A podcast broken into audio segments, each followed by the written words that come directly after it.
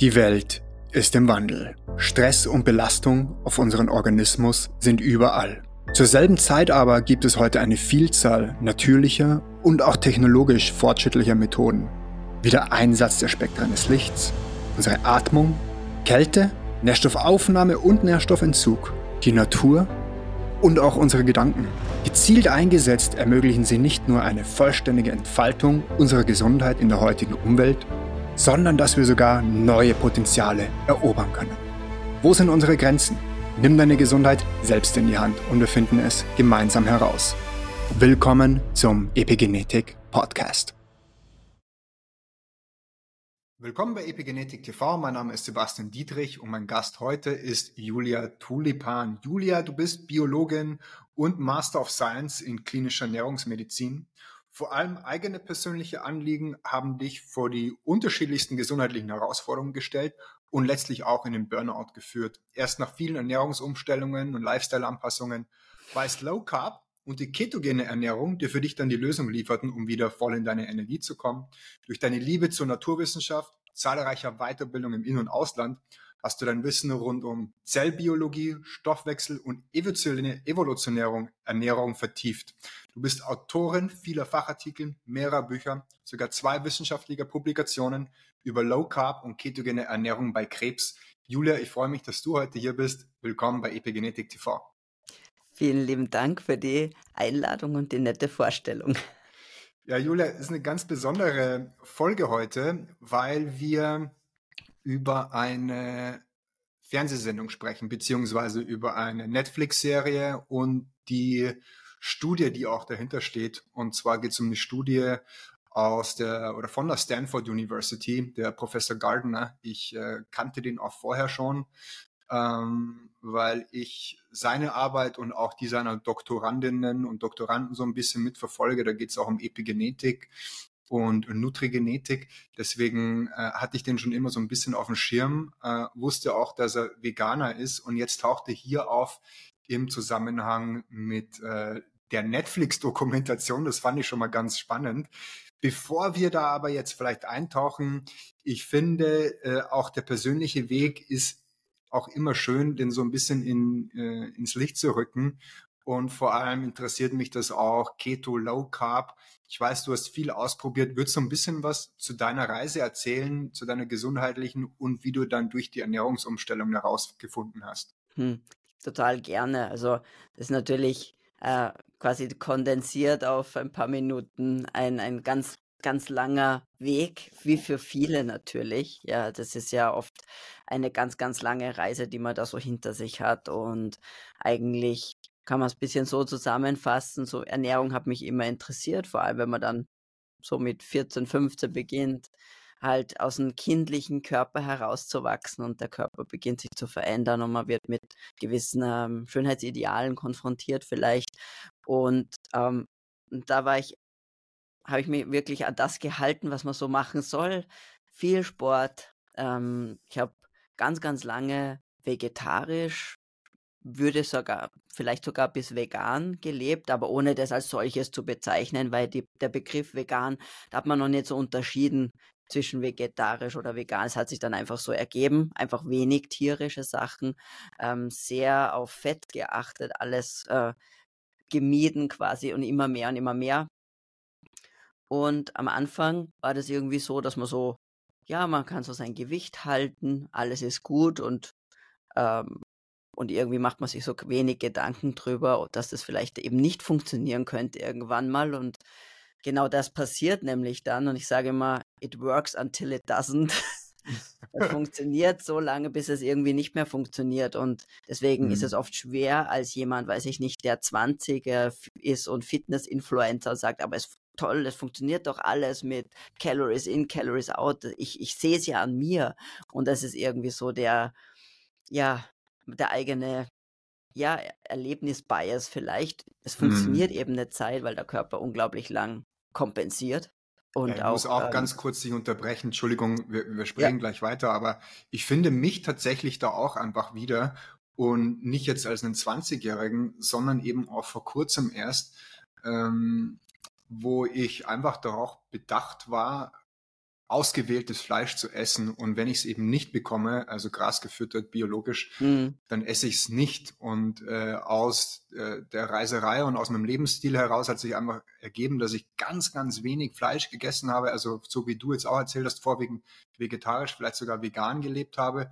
Aber trotzdem, wo ich ja wusste, ich brauche die Proteine und ich brauche natürlich auch Fette, das war, war wahrscheinlich das Wenigere. Aber es war ganz, ganz schwer für mich, da trotzdem eine gesunde Ernährung hinzubekommen. Und ich habe einfach über die Jahre auch, über drei, vier Jahre gemerkt, äh, mir fehlt was und die Substanz hat immer mehr und immer mehr nachlassen. Und witzigerweise, äh, ich mache es jetzt auch kurz, was mich auch wieder rausgebracht hat aus diesem Energieloch, was sich da über diese zwei, drei Jahre gebildet hat, ist eine zwei Wochen Carnivore-Diät, die mich wieder unglaublich zurückbefördert hat in meine Energie, was Tiefschlafphase angeht. Also hatte ich seit Jahren äh, schon nicht mehr so gute Werte. Das Nervensystem hat sich verbessert, Herz, also Herz-Kreislauf-System hat sich verbessert, Herzratenvariabilität, mhm. äh, Heartrate ist runtergegangen. Ich habe mehrere Blutwerte auch getestet lassen, aber da können wir später auch nochmal so ein bisschen vergleichen, wenn wir auch in die Studien reingehen. Also ich finde mich da absolut wieder, auch wenn man vermeintlich weiß, wie man es vielleicht kompensieren mag. Dieses Kompensieren ist sehr, sehr schwierig. Aber bei ja, dir war es dann so, du, du warst dann quasi in so einem Low-Fat und wen oder kein Fleisch quasi. So, das war deine ja, Diät damals. Ja, so Low-Fat, Low alles, kann man sagen. Definitiv, also ähm, und, und das, das waren aber eben nicht drei Jahre, sondern so ungefähr 15 Jahre. Wow. Und das, das im Endeffekt war, war ich einfach dann wirklich, also psychisch ziemlich fertig, so depressiv. Depression ist vielleicht übertrieben, aber so wirklich depressive Verstimmungen, sehr, sehr schwere ähm, Gemütsveränderung halt. Ähm, die Haut, Rückenschmerzen ohne Ende. Ich habe jeden Tag Schmerzmittel genommen. Am Schluss konnte ich mich gar nicht mehr aus dem Bett aufsetzen, ohne mich an meinem Knie festzuhalten. Hm. Ähm, aber ich war zu dem Zeitpunkt schlank und habe ungefähr fünfmal die Woche Sport betrieben, unter anderem Thai-Boxen und wer das schon mal gemacht hat, weiß, wie anstrengend es ist. Und es war wirklich, als hätte jemand einen Schalter umgelegt und ich bin einfach, also ich habe einfach Fett auf einmal bin ich auseinandergegangen, ja. Und, und das war, da ist für mich einfach komplett alles zusammengebrochen, weil ich mir gedacht habe, das gibt's ja nicht. Ich mache alles genau so, wie es sein soll und, und es funktioniert nicht. Und da war einfach für mich Gewicht quasi der einzige Marker auch, äh, dass, dass diese ganzen Sachen mit, mit der Stimmung und mit den, mit den Kopfschmerzen und mit den Rückenschmerzen, dass es irgendwas mit meiner Ernährung zu tun haben könnte, das ist mir gar nicht in den Sinn gekommen. also das war, das habe ich überhaupt nicht miteinander verbunden. Mir ging es immer nur um mein Gewicht und wie ich ausschaue. Mhm. Äh, und ja, und manchmal muss man quasi Rock Bottom sein, ganz unten am Boden, mhm. um, zu, um wirklich mal nochmal die eigenen Glaubenssätze zu hinterfragen. Aber es ist halt natürlich super schwierig, wenn du umgeben bist von dem Wissen und man weiß ja das, man braucht ja nur weniger essen und sich mehr bewegen und ganz viel Gemüse und besten ganz wenig Fett und so weiter, dann soll ja alles gut sein anscheinend. Und, ähm, und für mich war echt das Buch von Gary Taubes, Good Calories, Bad Calories. Der Augenöffner, das war meine Sprache, der hat von Evolution und Biologie gesprochen und wofür sind wir. Und danach war nicht alles gut, aber ich habe irgendwo gesehen, aha, da gibt es noch mehr und, und vielleicht macht es doch Sinn. Und dann habe ich mich natürlich über viele Jahre da wieder rausgewurstelt sozusagen und ähm, ganz viel ausprobiert und auch dieses weniger, also vor allem das Fettthema war echt schwierig für mich am Anfang, äh, Fett zu essen und das zuzulassen und da vielleicht meine Angst noch weiter zuzunehmen war extrem groß. Und, und das erste, was passiert ist, dass, dass ich, dass es mir psychisch extrem, also wirklich schnell besser gegangen ist, äh, dass das sogar meinem Umfeld aufgefallen ist. Und ähm, dann hat sich alles andere verändert und äh, irgendwann auch zum Glück. Also das mit dem Gewicht dann und also ich war jetzt nicht mega übergewichtig, aber halt für mein, für meine Gefühle zu zu viel, zu viel Fett einfach. Und so hat sich aber nicht das Gewicht verändert, aber meine Körperzusammensetzung. Also ich wiege, glaube ich, das gleiche wie damals, aber meine Körperzusammensetzung ist eine komplett andere. Mhm. Und ähm, ja, und, und wie gesagt, das ist eine ganz lange Reise und irgendwann bin ich dann bei, bei Keto gelandet als super spannendes Konzept, weil es einfach äh, wissenschaftlich sehr gut dokumentierbar ist einerseits ja, und dokumentiert ist, es diesen Hintergrund hat, dass es seit über 100 Jahren medizinisch eingesetzt wird in der Behandlung von Epilepsie und da einfach, und das hat mich fasziniert dann. Mhm. Bist du immer noch äh, Keto oder hast du Phasen oder machst du Low Carb oder wie sieht das aktuell aus? Also ich würde sagen, so die meiste Zeit esse ich Keto. Ja, wenn ich teste, bin ich irgendwo zwischen 0,3 und 0,7 Millimol. Also, und was ich auch gesehen habe, ist, dass, dass das im Laufe der Zeit, glaube ich, je länger man, das macht, umso niedriger ist dieser Grundspiegel auch.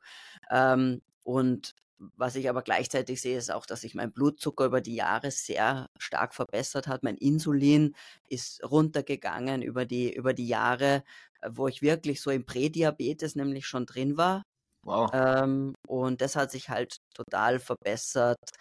Und, und, und so, da, da fühle ich mich einfach wohl, weil das ist die Art der Ernährung, die mir erlaubt, wirklich intuitiv zu essen. Mhm. Sobald ich mehr Kohlenhydrate drin habe, tue ich mir einfach schwerer mit Hunger und Sättigung. Mhm. Und deswegen, natürlich hat man mal irgendwas, man ist wo eingeladen oder man ist auf Urlaub, wo ich auch im Sommer dann vielleicht mehr in Richtung Low Carb, aber schon, ähm, schon, äh, da muss ich einfach aufpassen. Mein, mein, mein Körper ist da geschädigt in einer gewissen Art und Weise. Wie sieht es mit Proteinkonsum aus? Ist ja bei Keto auch nicht so hoch. Wie sieht der bei dir aus? Ähm, also der ist, ich versuche irgendwo zwischen 1,5 und 2 Gramm pro Kilogramm okay. Körpergewicht zu sein. Das und das ist, glaube ich, einer der hoch. größten Fehler, die bei, die die meisten machen, weil diese Idee mit dem Low oder dass man moder moderater sein muss mit den Proteinen, kommt einfach aus der Epilepsie, also aus der, also therapeutischen Anwendung der ketogenen Diät bei Epilepsie, wo ich ganz andere Ketonwerte brauche, ja, die ich auch mit verschiedenen Tricks auch entsprechend hochtreibe, um eben die Anfallshemmung zu haben. Und da muss man immer tricksen, vielleicht mit den Eiweißen. Aber mhm. meine Erfahrung jetzt über die vielen, vielen Jahre auch mit, mit Kunden und mit Klienten und Klientinnen ist, dass das ähm, in Wirklichkeit kein, kein Thema ist, sondern ich schaue, also bei mir dreht sich alles ums Protein. Ja, okay, das ist, das ist gut zu hören, weil ich glaube, ähm, es ist einfach so, ne, es sind die Bausteine des Lebens. Man, man sagt es immer wieder, man hört es immer wieder und doch irgendwie ähm, wird es einfach so häufig vernachlässigt. Wir schauen jetzt mal rein in diese Studie, weil es geht natürlich in dieser Netflix-Doku auch dann quasi um Proteinkonsum beziehungsweise eben Fleischkonsum. Es äh, geht um das Zwillingsexperiment. Äh, die Netflix-Doku, ich habe sie übrigens nicht gesehen. Ich weiß nicht, wie es bei dir ist. Hast du sie gesehen? Entdecke dich selbst mit der DNA-Analyse von Epigenes. Deine DNA ist nicht dein Schicksal, aber sie ist dein Startpunkt und dein Potenzial. Dein Lifestyle und die Epigenetik aber bestimmen dann deine Gesundheit und Leistungsfähigkeit. Wir testen deine DNA zur Ernährung, Schlaf, Hormone, Detox und Athletik und leiten daraus individuell auf dich abgestimmte Lifestyle-Empfehlungen ab. Finde heraus, wer du wirklich bist mit der DNA-Analyse von Epigenes und entfalte dein wahres Ich. Ich muss sagen, ich habe sie nicht gesehen, äh, weil es sind vier Stunden meines Lebens, die ja, ich nicht genau. opfern wollte. Aber ähm, unser, unser Fokus oder der Fokus auch, wie wir es, wie ich es einmal mit der Elke Lorenz besprochen habe oder auch mit der Ulrike Gonda im, im Podcast, im Science Talk, war definitiv auf die Studie. Und wir können auch schauen, wirklich ein bisschen zu differenzieren zwischen der Doku und der Studie eigentlich. Ja, genau. Das äh, wäre mir auch irgendwie wichtig. Ich würde gerne auch so ein bisschen grundsätzlich über Hintergründe sprechen. Das werden wir dann so im zweiten Teil machen. Wie sieht's da auch generell in der Lebensmittelindustrie gerade aus? Aber vielleicht fangen wir doch mal so an. Du bist, was du isst, heißt die Serie. Ähm, ich nehme an, du weißt, worum es geht. Vielleicht kannst du mal zumindest die Message wiederbringen, die da so aus dieser vierteiligen Doku rüberkommt. Ich habe ja vorhin schon mal einen kurzen Einblick gegeben, als meine, äh, als meine Bekannte hier um die Ecke, die hatte mir davon erzählt, wir haben im Vorgespräch darüber gesprochen, die sagt, ey, das musst du dir ansehen, jetzt wo du Carnivore machst, äh, hier gibt's diese Netflix-Doku, ich wusste davon nichts. Und ähm, Zwillingsexperiment, man hat da quasi identische Zwillinge, äh, identisches Genom untersucht und dann meinte ich, und was kam bei rum? Ja, nur vegan, nur vegan, nur vegan, es ist Nonplusultra. Und da war für mich die Message klar, ist natürlich, äh, man hat natürlich eine wahnsinnige Kraft da als Medium, als äh, Netflix-Doku, ähm, um da so ein Weltbild von jemandem zu verändern oder zu bilden. Deswegen, wie war, wie ist denn die Message, äh, die darüber kommt? Ja, also die Message ist genauso, wie du sie jetzt gerade wiedergegeben hast. Die soll sicherlich rüberkommen, dass ähm, eine vegane Ernährung besser ist als eine, eine omnivore Ernährung. Es ging ja um Omnivore versus eine veg vegane Ernährung. Ähm, und man hat sich da, wie du eben sagst, verschiedene Parameter auch angeschaut. Und es ging darum, dass man eineige Zwillingspaare genommen hat und ähm, den, den einen Zwilling eine omnivore Ernährung machen hat lassen und die, den anderen Zwilling aus dem Paar eine vegane Ernährung und dann hat man einfach verglichen, was tut sich. Es ist einerseits eigentlich ein sehr schönes Experiment, natürlich. Coole Studie, auf jeden Fall. Sehr Absolut, aufwendig. Ist sehr aufwendig ähm, und, und sehr teuer, auch sowas zu machen. Auch darüber kann man natürlich sprechen, weil das muss man auch immer wieder sagen. Man soll jetzt nicht nur das Negative hervorheben und, und darum geht's auch gar nicht, weil diese Studie wirklich sehr, sehr schön gemacht ist. Auf jeden Fall. Ähm, und, und man wollte damit einen genetischen eine genetische Variabilität einfach ausschließen um zu sagen, weil es gibt genetische Unterschiede, wie Menschen gewisse Sachen verstoffwechseln können, wie wir gewisse Vitamine zum Beispiel umwandeln. Da gibt es Unterschiede, wie gut wir das können. Und damit wollte man das ein bisschen raus, rausnehmen. Außerdem, ja, es ist einfach wirklich sehr, sehr natürlich auch schön in der Präsentation, das ist klar. Ja. Und ähm, vielleicht die äh, ich glaube eben, es ist wichtig zu differenzieren zwischen den, dem, der Studie und den Ergebnissen der Studie und der Netflix-Miniserie, weil die Miniserie, ich möchte sie gar nicht so gern Doku, zu viel Credibility, finde ich, gibt, was sie nämlich, also es ist eine Miniserie, die unter anderem die er Ergebnisse dieser Arbeit präsentieren, aber erst im vierten Teil von, ein, von dieser vierteiligen Serie.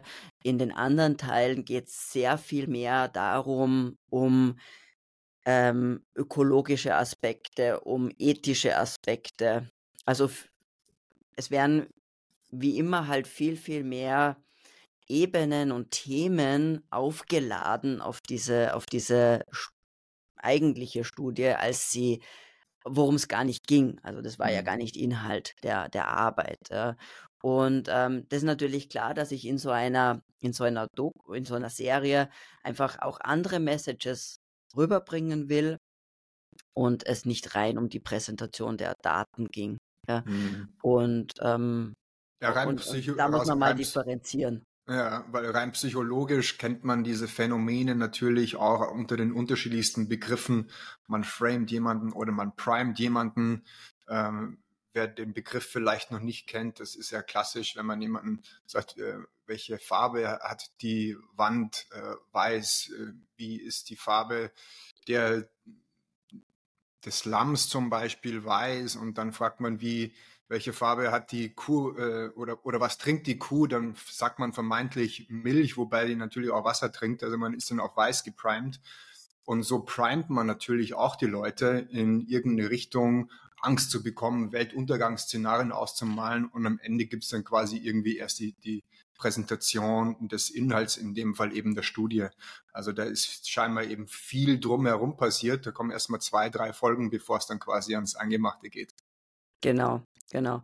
Und es ist halt einfach so, dass natürlich ähm, die all die Argumente, wie wir sie ja zu wirklich heu, wie man sie einfach immer wieder hört und wie sie immer wieder gekaut werden, da halt präsentiert werden, um einfach dieses Framing zu schaffen. Ich denke, so, weißt du, du kannst die Welt retten und du bist ein besserer Mensch und deine Gesundheit auch noch, also quasi Seelenheil und alles in einem wird da verkauft. Und mhm. das ist die Message. Das, ja. Man kriegt das ganze Paket quasi drum. Ja. Also das ist ja eigentlich Klassiker, kennt man eigentlich. Äh, was ich eigentlich krass finde, ist, dass man das jetzt mit einer wissenschaftlichen Studie verpackt. Ne? Also natürlich gibt's Dokus, natürlich gibt's Serien, äh, welche Message man auch immer transportieren möchte, ist ja einerseits. Aber das jetzt quasi als wissenschaftliches äh, Instrument auch zu nutzen, äh, finde ich einerseits schon sehr, sehr heftig. Da sieht man einfach, wie weit unsere Wissenschaft heute gekommen ist. Sieht man ja auch in anderen Aspekten der Gesundheit seit ein paar Jahren mittlerweile. Und äh, allein wenn ich in meine, ich habe so eine wissenschaftliche Datenbank, da sind mehrere tausende, tausende Artikel drin. Und egal über welches Thema man sucht, man findet immer in beide Richtungen Studien. Das heißt, man kann das natürlich letztlich sich immer so hindrehen, wie man es vielleicht gerne auch irgendwie zumindest transportieren wollte dann am Ende. Aber lass uns mal jetzt tatsächlich über die Studie sprechen. Ähm, auf jeden Fall ist es eine gute Studie, finde ich auch. Du hast schon gesagt, eineiige Zwillinge ist gut aufgebaut. Ähm, wie ging es da weiter in der Studie? Wie war der Aufbau und dann äh, natürlich auch die Ergebnisse? Genau, also die haben eben, die haben einmal diese Zwillingspaare genommen und dann wurde, wurden die eingeteilt in Omnivore und in Vegan.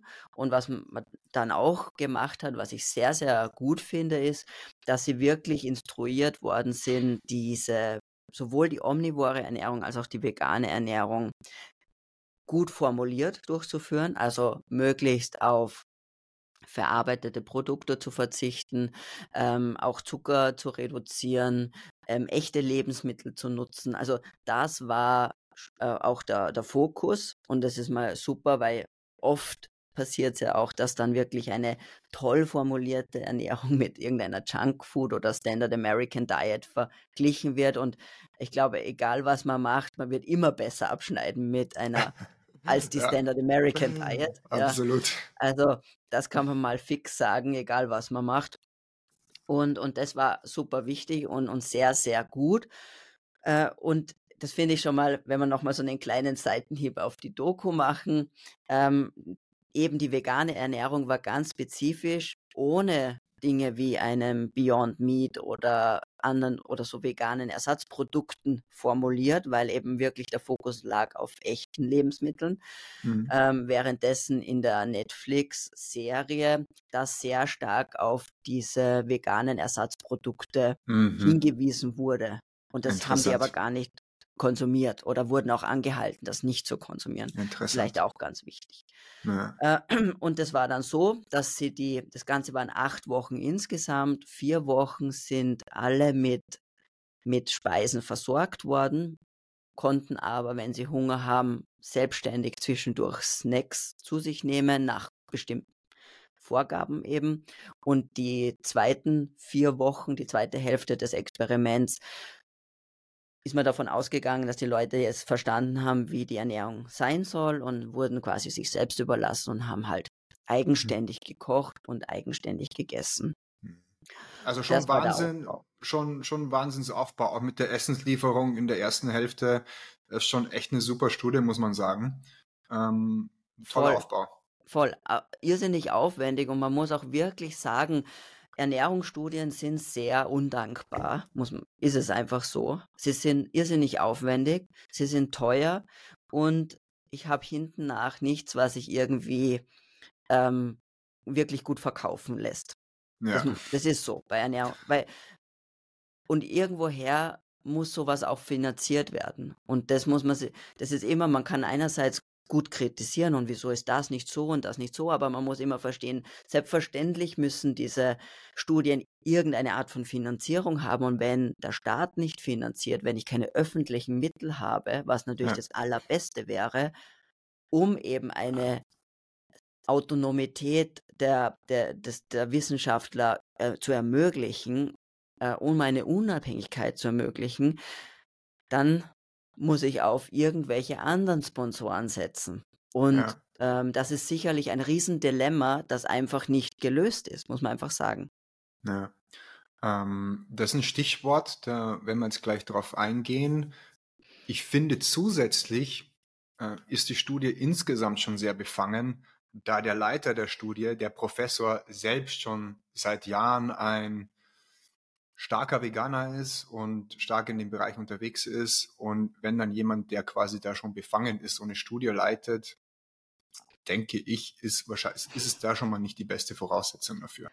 Ja, es ist natürlich schwierig, weil ein bisschen einen, einen Bias, eine, eine Voreingenommenheit hat man natürlich, hat jeder. Ich glaube, das ist menschlich. Das, und man wird sich eher mit Themen beschäftigen, die einem irgendwie wichtig sind, die einem nahe liegen. Das heißt, diesen menschlichen Aspekt, den kann ich wahrscheinlich nie herausnehmen. Was vielleicht viel, viel schwerwiegender ist in dem Falle, und da können wir jetzt das vielleicht auch ein bisschen vorziehen, weil wir gerade bei dem, bei dem Thema der Befangenheit sind oder Interessenskonflikte, ist, dass ähm, das, das Institut vom Christopher Gardner von Beyond Meat für also für fünf Jahre quasi eine, eine, ein, äh, gefördert wird. das gesamte mhm. Institut. Mhm. Und das ist natürlich eine Art von Industry-Beeinflussung, die schon sehr, sehr stark ist. Und wer das, wer sagt, das, das kann nicht, das ist nicht so, ich finde, da wer kommt man, geht man der Realität vorbei und, und das Traurige und das, was, was einfach da auch zu vielleicht zu kritisieren ist, ist, dass dieser, diese Befangenheit, dieser Conflict of Interest, wie es auch heißt, nicht entsprechend kommuniziert wurde. Weil hm. sie sagen, ja, aber die Studie selbst ist ja nicht von Beyond Meat finanziert. Und das ist, finde ich, ein bisschen ein, ja, das ist, das ist unlauter, das, das ist nicht schön, ja, ja. das ist einfach ein, ein Loophole, weil ja, die, die einzelne Studie mag nicht finanziert sein, aber wenn ich das ganze Institut für fünf Jahre finanziere, dann ist es irgendwie klar, dass die Ergebnisse haben wollen, die, die ihren, ihren Interessen entgegenkommt. Und das ist halt der große, das wirklich große Rufzeichen. Beyond war ja nicht der einzige Sponsor der Studie oder beziehungsweise des Instituts. Da gibt es ja noch andere Interessen, die mit dabei waren. Weißt du darüber was?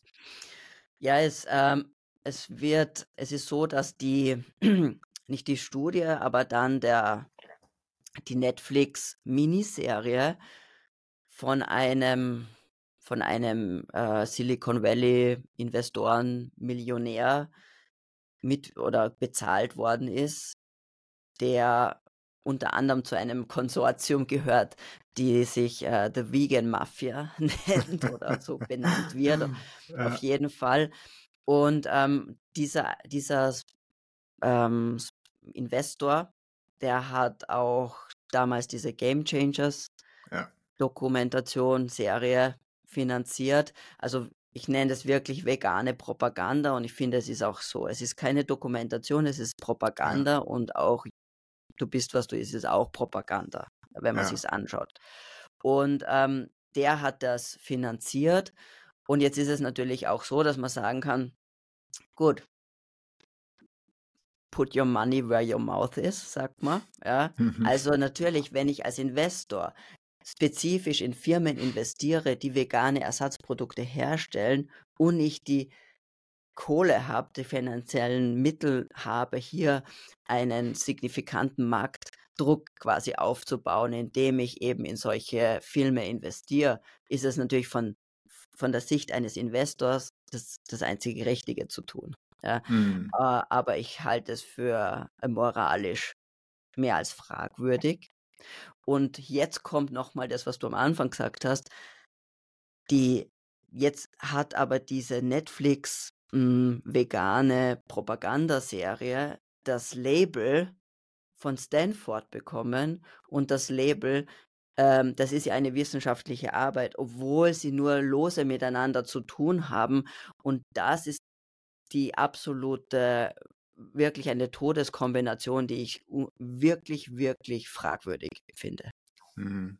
Also ich sehe das ähnlich wie du. Ich denke, aus dem wirtschaftlichen Hintergrund ist das nun mal so. Ne? Die Industrien machen das grundsätzlich schon immer so. Wenn man mal zurückdenkt zu einer der ersten, das waren eben die Tabakleute, die Tabakindustrie hat ja damals über Jahrzehnte hinweg versucht zu vertuschen, dass der Tabak krebserregend ist kam eine Studie raus, die gezeigt hat, dass es Krebs verursacht. Dann wurden Millionen investiert. Dann kamen zehn neue Studien raus, die das in Zweifel gezogen haben. Das heißt, das Spiel kennt man eigentlich. Heute findet es einfach auf einem ganz anderen Boden statt und auf einem ganz anderen Level, da man jetzt einfach andere Möglichkeiten hat, auch diese medialen Instrumente zu nutzen, sogar Netflix-Serien darum zu basteln. Also es ist schon faszinierend, was den Leuten alles einfällt. Ähm, das ist ja erstmal nicht verwerflich und ist wirtschaftlich, aber so wie du es natürlich auch sagst, irgendwo gibt es auch einen Leidtragenden. Und ich sehe den Leidtragenden tatsächlich an der Bevölkerung, weil ich persönlich der Meinung bin, dass äh, eine vegane Ernährungsform gefährlich sein kann. Ähm, ich war immer der Meinung, dass man auch vegan gesund leben kann. Aber mittlerweile bin ich immer weniger davon überzeugt. Es ist auf jeden Fall sehr, sehr, sehr, sehr schwierig, sich alles zu supplementieren, was man da quasi eliminiert und sich eben nicht zuführt. Deswegen ist, man hat da natürlich eine wahnsinnige Macht, wenn man die Leute so primet, auf irgendwas hinprimet. Das ist das eine, erstmal auf irgendwas zu verzichten aber im Vordergrund steht natürlich dann von diesen Firmen die äh, diese Ersatzprodukte, auf die wir dann im, zweiten Teil auch noch gleich eingehen werden. Wie sieht's damit überhaupt aus mit Gefahren und Risiken? Aber lass uns vielleicht erstmal über die Ergebnisse der Studie tatsächlich sprechen. Was wurde da untersucht? Welche Parameter werden, wurden da aufgefahren? Was ist jetzt quasi die Basis dessen, was dann letztlich in der ähm, oder die eben die Inhalte lieferte für die für die Show? Genau, genau. Also man hat sich verschiedene Endpunkte, wie das so heißt, angeschaut, verschiedene ähm, äh, Parameter, die, die beobachtet wurden, ob sie sich verändern über die Zeit, ja, oder ob es einen Unterschied gibt zwischen den Gruppen. Das muss man ja mal sagen. Und es waren in erster Linie, also es war LDL, Cholesterin, es war Gewicht, ähm, es war Vitamin B12, Insulin, nüchtern Glucose und, ähm, und TMAO, was ein quasi ein, ein, End, ein Metabolit ist, der im Darm entsteht, ähm, der immer gern assoziiert war, irgendwie mit Fleisch und, und Darm und, und Herz-Kreislauf-Erkrankungen oder ob es da einen, einen Zusammen, aber die Zusammenhänge waren immer sehr schwach und ähm, es hat sich eher gezeigt, dass es wohl ein mehr mit dem, mit dem Mikrobiom zusammenhängt und wie soll ich sagen, entgleistes Mikrobiom oder eine, eine Dysbiose ist, als jetzt auf, auf, den, auf die Nahrung, die man zu sich nimmt, per se. Ja. Und man hat sich eben angeschaut, was gibt es da Unterschiede. Und im Wesentlichen äh, muss man sagen, die, die, der einzig signifikante Unterschied war beim LDL und beim Insulin. Das waren die, mhm. die signifikanten Unterschiede. Alle anderen Parameter haben sich nicht signifikant verändert. Ähm, was ich ein bisschen lustig finde, ist, dass sie B12 im Serum messen, weil das, wenn man weiß ja, es gibt die B12-Speicher in der Leber sind auf drei oder vier oder fünf Jahre gefüllt. Also da eine, eine Veränderung zu sehen, ist eher unwahrscheinlich. Ja, also das ist auch eine Augenauswischerei, weil da muss man schon irgendeinen relevanteren Marker nehmen und nach acht Wochen passiert sowas einfach nicht. Hm. Also das, das hätten sie sich eigentlich auch sparen können. Und, ähm, und LDL war auch irgendwie klar, also das, das ist gesunken in der veganen Gruppe. Äh, vielleicht sollte man auch sagen, dass zu schon von Beginn an waren, waren die Gruppen, also die waren, da waren die Werte im Norm Normbereich, also die waren nicht erhöht sondern die haben schon mit normalen Werten gestartet. Also das sollte man vielleicht auch dazu sagen. Und in der veganen Gruppe ist dann das LDL-Cholesterin äh, deutlicher, also signifikant gesunken gegenüber den Werten der omnivoren Gruppe. Und im Wesentlichen ist das auch die große Headline gewesen. Nur auf das bezogen war dann die Aussage, eine vegane Ernährung würde kardiovaskuläre Risikofaktoren oder das, das kardiovaskuläre Risiko verbessern. Hm. Was ich natürlich nicht sagen kann nach acht Wochen, weil ich weiß nicht, wie das, ob das wirklich an der, an der Sterblichkeit was ändert. Sondern es hat ja nur diesen einen Marker verändert.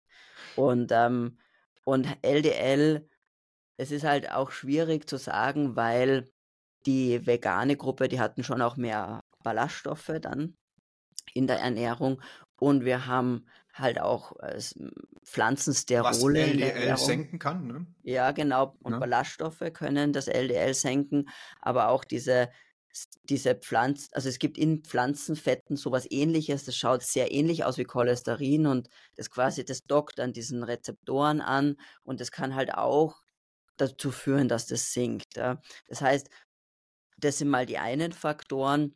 Und das, der zweite war, dass, die, dass es auch Unterschiede gab am Ende dieser acht Wochen zwischen den Gruppen, wie zum Beispiel das Körpergewicht. Also die vegane Gruppe, die haben mehr Körpergewicht verloren als jetzt die omnivore Gruppe. Und von den, von diesen, die haben auch quasi ein, ein ein Protokoll geführt, was sie essen. Und da hat man halt gesehen, dass die vegane Gruppe so im Schnitt 200 Kalorien weniger pro Tag gegessen hat. Also das ist schon signifikant. Und das, die Frage ist ja immer, die man sich dann stellen muss als Wissenschaftler, die Unterschiede, die ich am Ende dieser acht Wochen sehe, sind die jetzt aufgrund meiner Intervention passiert, also vegan oder omnivor, oder sind sie, weil sich andere Dinge verändert haben, passiert? Und weil eben in der veganen Gruppe der Gewichtsverlust äh, deutlicher war und auch äh, die Kalorienaufnahme deutlich reduziert war, kann ich eigentlich am Ende nicht sagen, warum sich diese, das LDL verändert hat. Es könnte auch sein, dass es mit der Gewichtsabnahme und mit den weniger Kalorien zum Beispiel zu tun hat. Also ähm, deswegen, das, das wäre eigentlich, das hätte man eigentlich diskutieren müssen im, mhm. in den Ergebnissen, was aber nicht gemacht wurde und, ähm, und nicht richtig angesprochen wird. Ja, verrückt ist eigentlich, dass man das basierend auf einem einzigen Risikofaktor in Anführungszeichen auch aufbauscht, eine vierteilige Doku drum bastelt mit Stanford-Siegel und so weiter und da solche Aussagen darüber trifft, wegen einem einzigen Labormarker, wo wir heute so wahnsinnig viel eigentlich testen können und selbst der Risikomarker LDL ist ja auch nicht mal wirklich äh, definiert als tatsächlich totaler äh, Risikomarker, weil auch da äh, ist man sich nicht einig, ist es wirklich ein Risikofaktor, kann ich nochmal reinschauen, kann nochmal Subfraktionen testen, äh, unterschiedliche LDLs, ist das dann oxidiert, ist das dann wirklich auch äh, risikobehaftet für Herz-Kreislauf-System. Äh, das heißt, bei so einem vermeintlichen Risikomarker quasi solche Aussagen zu treffen, ist schon sehr krass. Ist natürlich dann in der Studie immer abhängig davon, meine Aussage treffe ich ja nur auf der Basis dessen, was ich teste. Und, und äh, ein Ergebnis äh, ist schon, oder ein Marker, das ist schon verrückt, so ein Ergebnis dann zu ziehen. Ähm, wie sieht's aus mit Ruheinsulin? Hat sich da irgendwas verbessert? Also es war tatsächlich so, dass sich das Insulin schon in der veganen Gruppe deut also eben es ist deutlicher gesunken als in der omnivoren Gruppe. Auch signifikant. Ja, war signifikant. Ähm, allerdings äh, könnte es eben, wie gesagt, mit dem, mit dem weniger, mit der wenigeren ja. oder niedrigeren Kalorienaufnahme zu tun haben auch in den, in den Ernährungsprotokollen kommt halt heraus, dass die vegane Gruppe gesamt weniger Zucker wirklich mhm. gegessen hat als jetzt die omnivore Gruppe. Auch das kann ein Punkt sein. Ähm, mhm. Die omnivore Gruppe hat mehr auswärts gegessen als die vegane Gruppe. Und da sieht man natürlich wieder, klar, selber kochen, das ist toll. echte Lebensmittel essen ist toll, wenig Zucker essen ist gut, ganz klar. Ja, also das Mhm. ist ganz, ganz relevant. Was aber nicht diskutiert wurde, ist, dass die vegane Gruppe, die haben deutlich weniger Eiweiß gegessen. Und jetzt, und das musste, müsste man auch diskutieren. Ich meine, bei acht Wochen ist das eben nicht, vielleicht nicht relevant, aber wenn ich jetzt sage, das empfehle als eine Ernährung, die ich potenziell für mein, dauerhaft oder über Jahre hinweg durchführe, müsste ich mich schon fragen, äh, welche Konsequenz hat dann diese deutliche Unterversorgung mit Eiweiß und wie wir eingangs gesprochen haben, Ja. Eiweiß, Aminosäuren sind die Bausteine des Lebens und wir wissen, wie schwierig das ist. Äh, schon es ist schon so, wenn ich omnivor bin, ist es schon schwierig, meinen Eiweißbedarf wirklich zu decken. Ganz abgesehen davon, wenn ich, äh, wenn ich mich vegan ernähre, ist es nochmal eine viel, viel größere Kraftanstrengung und hat mit sehr viel Planung und Wissen zu tun, um meinen Eiweißbedarf auch da nur annähernd decken zu können. Das heißt, ähm, das ist ein, ein Risiko. Das ist ein potenzielles Risiko, das nicht entsprechend diskutiert wird, dass das vor, dass das wirklich relevant ist. Und in der, in der Netflix-Serie, äh, was auch spannend war, ist nämlich, dass die, dass, dass da ähm, die, die Körperzusammensetzung offensichtlich gemessen wurde mit einem DEXA-Scan. Also das ist so ein, für, wer, wer das nicht kennt, das ist quasi, wenn man, wenn man äh, Knochendichte-Messung macht, dann ist das genau dieses Gerät. Ja? Und bei der Knochendichte-Messung kann ich quasi auch den ganzen Körper messen und das ist der Goldstandard zur Feststellung meiner Körperzusammensetzung. Ich sehe ganz genau, wie viel, wie viel Knochenmasse habe ich, wie viel Fettmasse habe ich, wie ist die verteilt. Also wirklich das, der allerhöchste Standard. Und ähm, ich fand es interessant, dass die in der, in der Netflix-Serie sich entschlossen haben, das zu präsentieren, weil nämlich es ähm, so war, dass zwar die vegane Gruppe oder der vegane Zwilling, den sie daher als eins, einen Punkt, einem, eine Person, quasi ein, ein Zwillingspaar herausgenommen haben, muss man auch der Fairness halber sagen, ähm, da hat der vegane Zwilling zwar mehr Gewicht verloren, aber auch mehr äh, fettfreie Masse verloren. Während Mhm. der omnivore Zwilling hat eben zwar auch ein bisschen Gewicht verloren, aber, aber weniger als der vegane, aber hat fettfreie Masse aufgebaut in der Zeit. Mhm. Und, und das fand ich total spannend und habe mich extrem überrascht, weil nämlich in der Studie selbst weder im nirgends erwähnt wird, dass sie DEXA-Scans gemacht haben. Interessant. Was natürlich ein bisschen auffällig ist, muss man sagen. Und ein Schelm, wer Böses dabei denkt. Aber da scheinen die Ergebnisse nicht ganz so in favor wohl ausgefallen sein. Ja, ähm, ja. Ja, also die Zuschauer, die werden da wahrscheinlich nichts mit anfangen können, wenn sie dann das sehen. Aber wer natürlich so Proteine und eins und eins zusammenzählen kann, natürlich geht das an die Körpersubstanz und natürlich verliert man da, wenn man seine Proteine nicht isst. Und dementsprechend ähm, kann natürlich auch wieder die Ursache sein, warum man überhaupt Gewicht verloren hat, weil man dann eben einfach Körpersubstanz verloren hat. Ne? Ja. Wo das dann fettfreie Masse war oder, oder Fettmasse, das weiß man ja quasi nicht, wenn man keinen DEXA-Scan macht. Ja, absolut. gibt gibt's noch irgendwelche Ergebnisse, die jetzt vielleicht noch nennenswert sind aus der Studie raus? Ähm, ich schaue da gerade so ein bisschen auf meinen Spickzettel. Hm, Ich glaube nicht, außer dir ist jetzt noch was im, im, im Kopf, was du.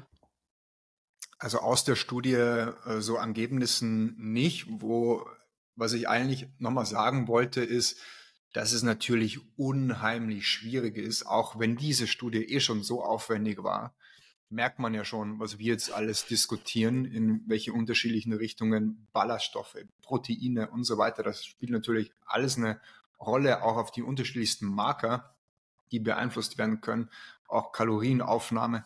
Das heißt, um so eine Studie wirklich zu perfektionieren, ist eigentlich fast gar nicht möglich. Und das da quasi eine Aus Aussage zu treffen auf einem Faktor, äh, da kann man sich natürlich letztlich selbst seine Meinung bilden.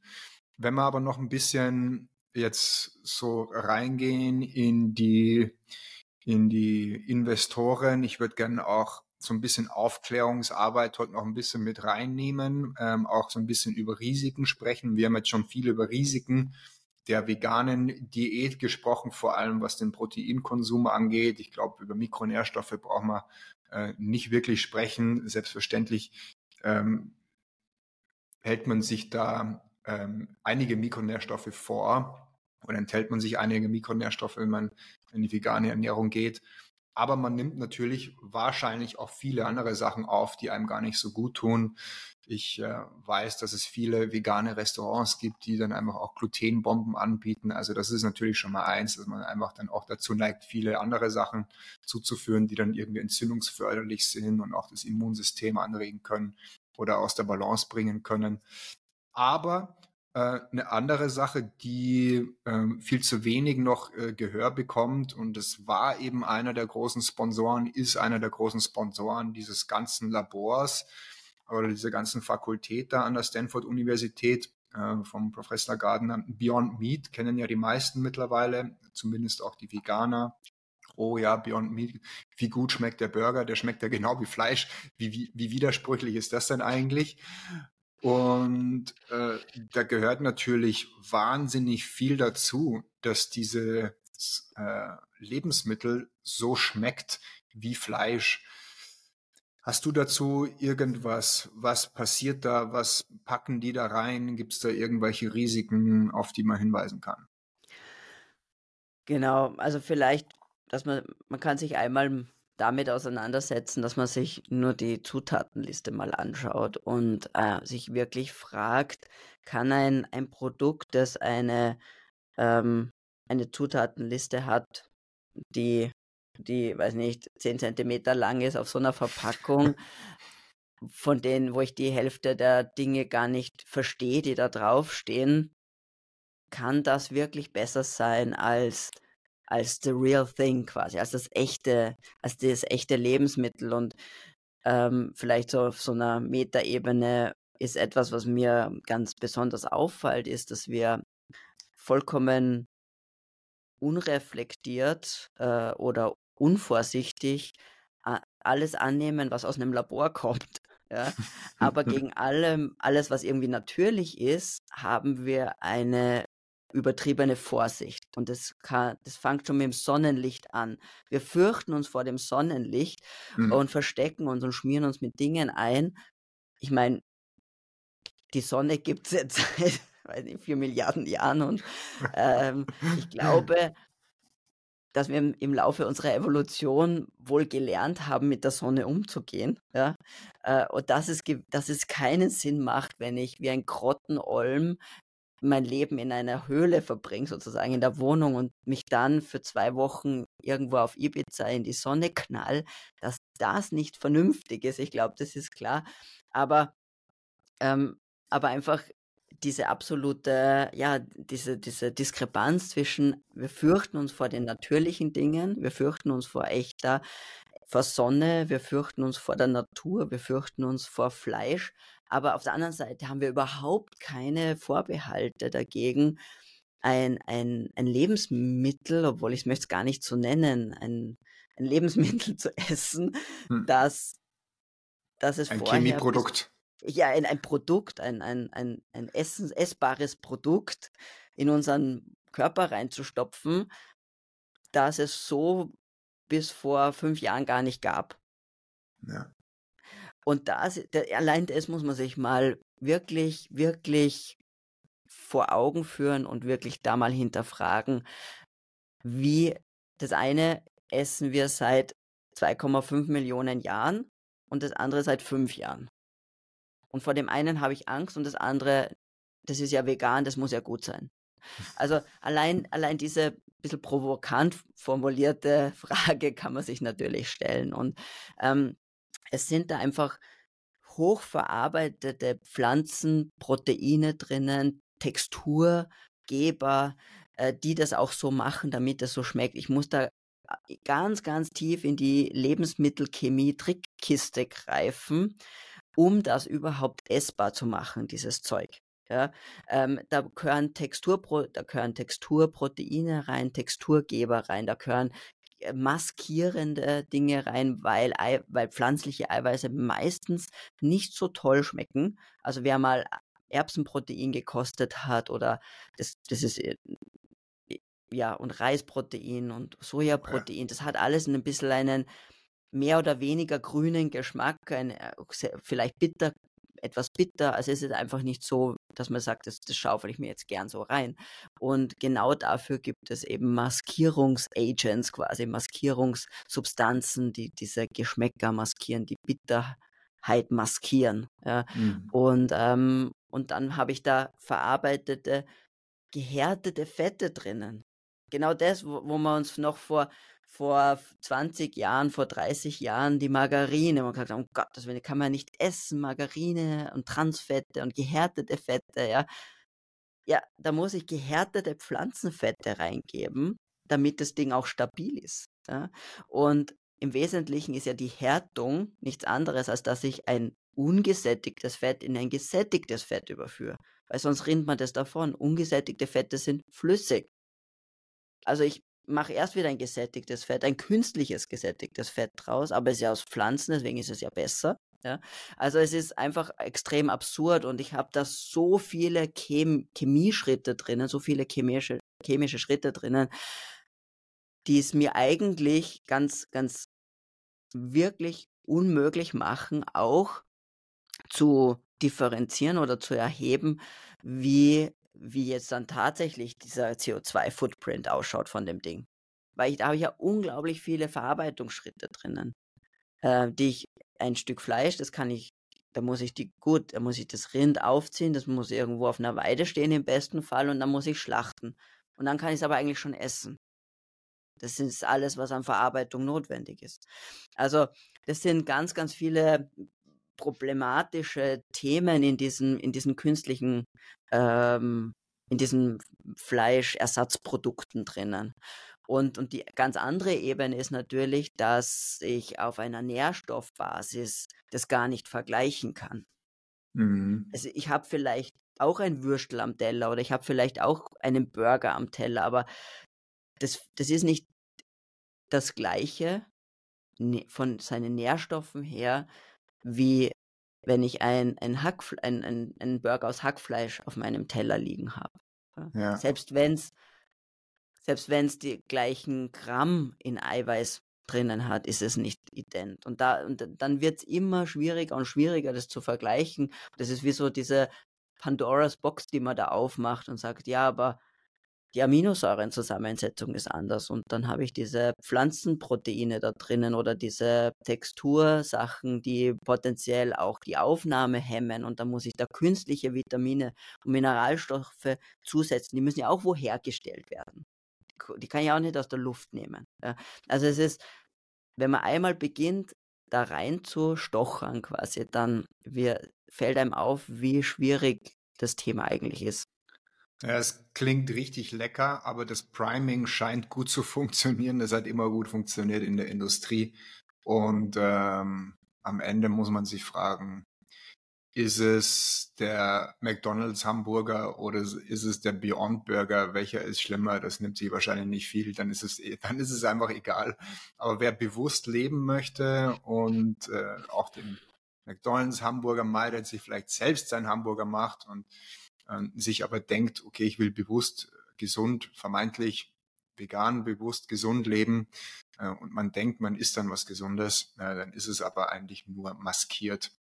Und äh, äh das ist sozusagen doppelt maskiert. Äh, die arbeiten ja auch mit einer Präzisionsfermentation. Äh, da denkt man dann immer, das ist was Positives, weil Fermentieren haben wir ja gelernt, ist irgendwie gut für unser Mikrobiom, aber dieser Präzisionsfermentation äh, der nutzt quasi genetisch manipulierte Mikroorganismen. Das sind dann meist äh, E. coli-Bakterien, die sind genetisch ähm, quasi umgebaut. Die werden dann mit genetisch auch veränderten Mais zum Beispiel, äh, aber auch Zucker gefüttert. Und äh, um diesen Trias dann komplett zu machen, dieses Endprodukt, was ja quasi rauskommt dann bei der Fermentation, ist quasi auch hochtoxisch äh, weil man natürlich gar nicht weiß, was passiert, wenn da so zwei genetische Veränderungen aufeinandertreffen. Und man weiß natürlich auch gar nicht, wie kann man eigentlich dieses Produkt äh, dann auch wieder natürlich abbauen, äh, weiß man auch gar nicht, hat das irgendwelche Langzeitfolgen und natürlich, was macht das im Körper langfristig. Also es sind Prozesse, die da eingesetzt werden, plus all diese Substanzen, die da drin sind. Ähm, das ist schon echt beängstigend, muss man sagen. Und ähm, man muss auch sagen, da endet es auch nicht, bei, wenn wir bei Laborlebensmitteln bleiben. Ich habe neulich auch erst äh, eine, einen Artikel gesehen über Israel. Da gibt es dieses Unternehmen, mir fällt es gerade nicht ein, aber Labormilch ist jetzt das große, nächste große Ding. Also ist auch schon am Ausrollen. Und da spreche ich nicht über Pflanzenmilch, sondern tatsächlich Labormilch, die eben im Labor hergestellt wurde. Ähnlich ist es mit Laborfleisch. Da wird ja auch schon seit über zehn Jahren dran geforscht. Äh, Dr. Mark Post war da einer der ersten, die mit einer Forschung beteiligt waren an diesem künstlichen Hamburger, der anfänglich noch 300.000 Euro gekostet hat in der Herstellung. Aber dann kamen über die Jahre die ganzen Superreichen und haben natürlich diese Milliardenindustrie auch gesehen und haben, haben natürlich investiert und äh, dann hat man irgendwann über die Jahre hinweg erst in Asien das äh, Hühnchenfleisch ausgerollt. Letztes Jahr hat man in USA Laborfleisch zugelassen, paradoxerweise. In den besser betuchten Restaurants kann man es erstmal nur kaufen und beziehen. Und da ist natürlich die, die Massenproduktion noch nicht so weit, dass man das quasi komplett ausrollen kann. Aber wenn man die Agenda auch gerade vor allem in Europa verfolgt, also vor allem in Holland, äh, auch in Deutschland geht's ja los, ähm, Holland aber speziell schon seit drei, vier Jahren, dass man dort den Bauern quasi das Leben schwer macht. Da gibt's ja an die 60.000 Bauern, äh, die besitzen ungefähr 70 Prozent Land in Holland.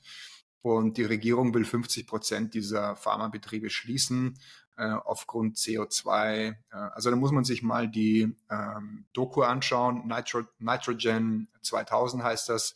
Da kriegt man so ein bisschen Hintergrund mit über, äh, über dieses Bauernleben.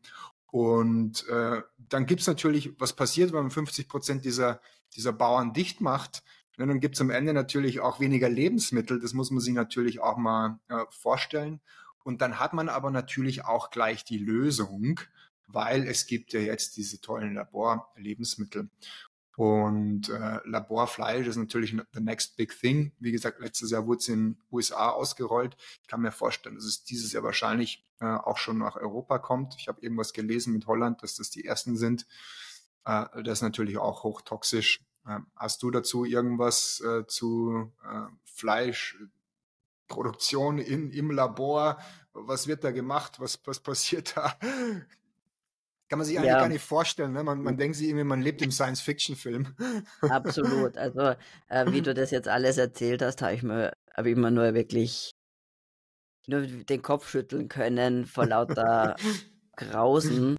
Äh, und, und man denkt dann an, an so Science-Fiction-Filme aus den, glaube ich, 60er oder 70er Jahren hieß das ähm, Soylent Green, wo man äh, Menschen dann irgendwo in so kleine äh, quasi Pellets verarbeitet. Und, oder es gab mal einen lustigen Film von, mit Louis de Finet, der hieß hm. Brust oder Keule. Und da kamen eben genau Lebensmittel, wurden quasi so gepresst. Ja, also das war so vision, also einfach visionär oder oder also äh, furchtbar, eigentlich schrecklich und und und faszinierend zugleich. Ja.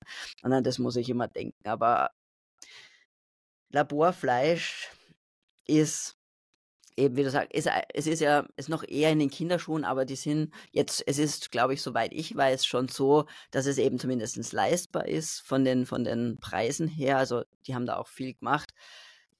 Es ist, man braucht ein, ein fötales Serum. Also man braucht auf jeden Fall noch einen Tier, ein Tier als Ausgangsbasis dafür und, und da quasi, das, das ist so das, wie soll ich sagen, ihr Manko, mit dem sie noch kämpfen, ja, weil eben nicht ohne Tierleid, sondern man muss dazu ein wirklich die Mutterkuh und den und den Fötus töten. Und und es ist auch noch weit weg davon, irgendwie CO2 neutral zu sein oder irgendwo in einem sinnvollen Verhältnis zu sein, weil man muss sich ja vorstellen, das sind riesige Anlagen mit, mit Fermentierungstanks, wo dieses dieser Gu da drinnen gemacht wird. Und äh, es ist, also, es ist einfach erschreckend, in welche Richtung man geht, aber von, wenn man sich anschaut, welche Gruppierungen dahinter stehen, macht es natürlich unglaublich viel Sinn, weil das ist, weil mit, mit gutem Rindfleisch, da ist die Marge auch extrem klein. Ja, aber, und je, aber man, man kann sich mit jedem Produkt anschauen. Je stärker verarbeitet ein Produkt ist, umso größer sind die Margen. Milch alleine kostet nichts, aber mein Joghurt oder der Joghurtdrink oder jeder Verarbeitungsschritt erhöht die Marge für den Produzenten. Und das ist jetzt das quasi der, der Olymp der Verarbeitung mhm. erreicht, ja, mit diesen, einmal mit den mit diesen pflanzlichen Alternativen, aber halt auch mit Laborfleisch. Das ist einfach, das ist aber auch was, was sich, das lässt sich ähm, unglaublich gut natürlich patentieren. Und dann meine Sorge ist, dass irgendwann, dass ich dann fünf Riesenhersteller habe, die quasi das kontrollieren und, und meine Zukunft ähm, naja, nicht gerade Utopie, aber eine, eine, diese, eine schreckliche Zukunftsvision ist eigentlich, dass so richtig gutes, echtes Fleisch nur mehr für eine ganz kleine Elite zur Verfügung steht und alle anderen können dann das Zeug essen. So wird es irgendwann sein. Aber damit ist halt Geld zu machen, mit den anderen Sachen nicht. Und im Grunde ist das halt das Interesse wieder dieser Großkonzerne. Und, und es ist, und da sind wir irgendwo vielleicht auch bei Ökonomie und wie reguliert darf ein Markt oder muss ein Markt sein. Und ähm, ich glaube, dass man, dass hier eigentlich die Regulation notwendig ist, weil wenn man jetzt hier eben den freien Lauf lässt, dann geht das absolut in die, in die falsche Richtung. Und, und das ist das, was, was mir da Sorgen macht in der ganzen, in ja. dem ganzen, der ganzen Sache. Und auf der anderen Seite ist es ja auch so, dass wir ja dass niemand oder wenige darüber sprechen, dass wir ja auch die, die, die Wiederkäuer und die, die Beweidung auch brauchen. Das ist ja ein ganz zentraler, integraler Part der, unseres Ökosystems Erde. Und ich kann die nicht einfach rausnehmen aus der Gleichung. Und was passiert dann? Was ist dann? Was passiert mit den Flächen, die dann nicht mehr beweidet werden, die brach liegen, die sich aber nicht für Pflanzenbau eignen? Ja. Und ähm, von der, da gibt es Daten von der FAO, von der Food and Agriculture Organization der United Nations, also ganz was Offizielles. Die beschäftigen sich natürlich viel mit diesen Themen und da gibt es ein tolles Paper. 60 Prozent der nutzbaren Fläche auf der Erde sind nicht für Pflanzenbau geeignet. Das muss, und das heißt aber, also vor allem, wenn ich sage nachhaltig, und das heißt, diese Flächen, die sind meistens sind zu trocken, zu steil, zu steinig oder irgendwie anders nicht sinnvoll nutzbar. Weil was passiert, wenn ich Land, Land, Landflächen nutze für, für Pflanzenbau, die eigentlich für das nicht geeignet sind? Sie erodieren irgendwie. Ich, ich verliere Mutterboden, ich muss ganz viel bewässern. In dem Moment, wo ich bewässern muss, ist es ja eigentlich nicht nachhaltig nutzbar für Pflanzenbau. Und wir sehen ja, dass die Probleme in den USA, mittlerer Westen, wo immer mehr Verwüstung stattfindet, weil dieses Grasland eigentlich Weideland ist. Bisons, 10 Millionen Bisons haben da gelebt und haben dieses Gras dieses Grasland erhalten. Extrem fruchtbar, aber jetzt nach so vielen Jahrzehnten der landwirtschaftlichen Nutzung und nicht nachhaltigen landwirtschaftlichen Nutzung sehen wir halt die, die Probleme. Und ähm, ich, also diese, diesen Aspekt, der wird überhaupt nicht diskutiert. Mhm. Ja, finde ich total interessant, was du da bringst. Und äh, das Einzige, was ich eigentlich dem abgewinnen kann, so am Positiven, diese Entwicklung ist, dass wahrscheinlich die Massentierhaltung, also diese Antibiotika, Antibiotika-Einsätze, dass das möglicherweise verschwindet. Ähm, aber im Umkehrschluss fördert man natürlich jetzt die falsche Industrie, weil man könnte ja zum Beispiel in äh, organische, biologische das Farming investieren, in Permakultur investieren, das ausbauen. Aber da ist natürlich die Industrie nicht, in, nicht äh, interessiert daran.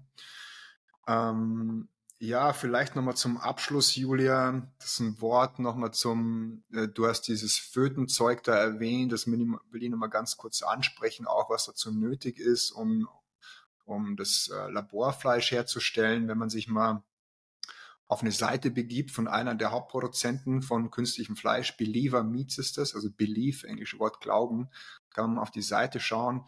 Die werben dann auch mit dem Einsatz von Immortal Cells, also unsterblichen Zellen.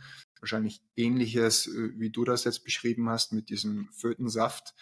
Und wenn man mal dahinter schaut, was ist das überhaupt, diese Immortal Cells? Das sind eigentlich kanzeröse oder präkanzeröse Tierzellen. Die müssen kanzerös sein, weil man möchte ja quasi eine unbegrenzte Zellteilung erreichen. Und das ist mit einer normalen Zelle nicht möglich. Und es geht eben nur mit einer kanzerösen Zelle, so dass sich das quasi einfach äh, grenzenlos äh, erweitern lässt und äh, quasi produzieren lässt im Labor.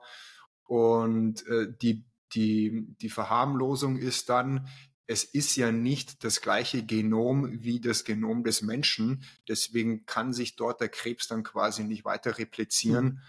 Das muss man sich schon mal auf der Zunge zergehen lassen, äh, im sprichwörtlich, weil man ja dann quasi Krebs isst aus dem Labor.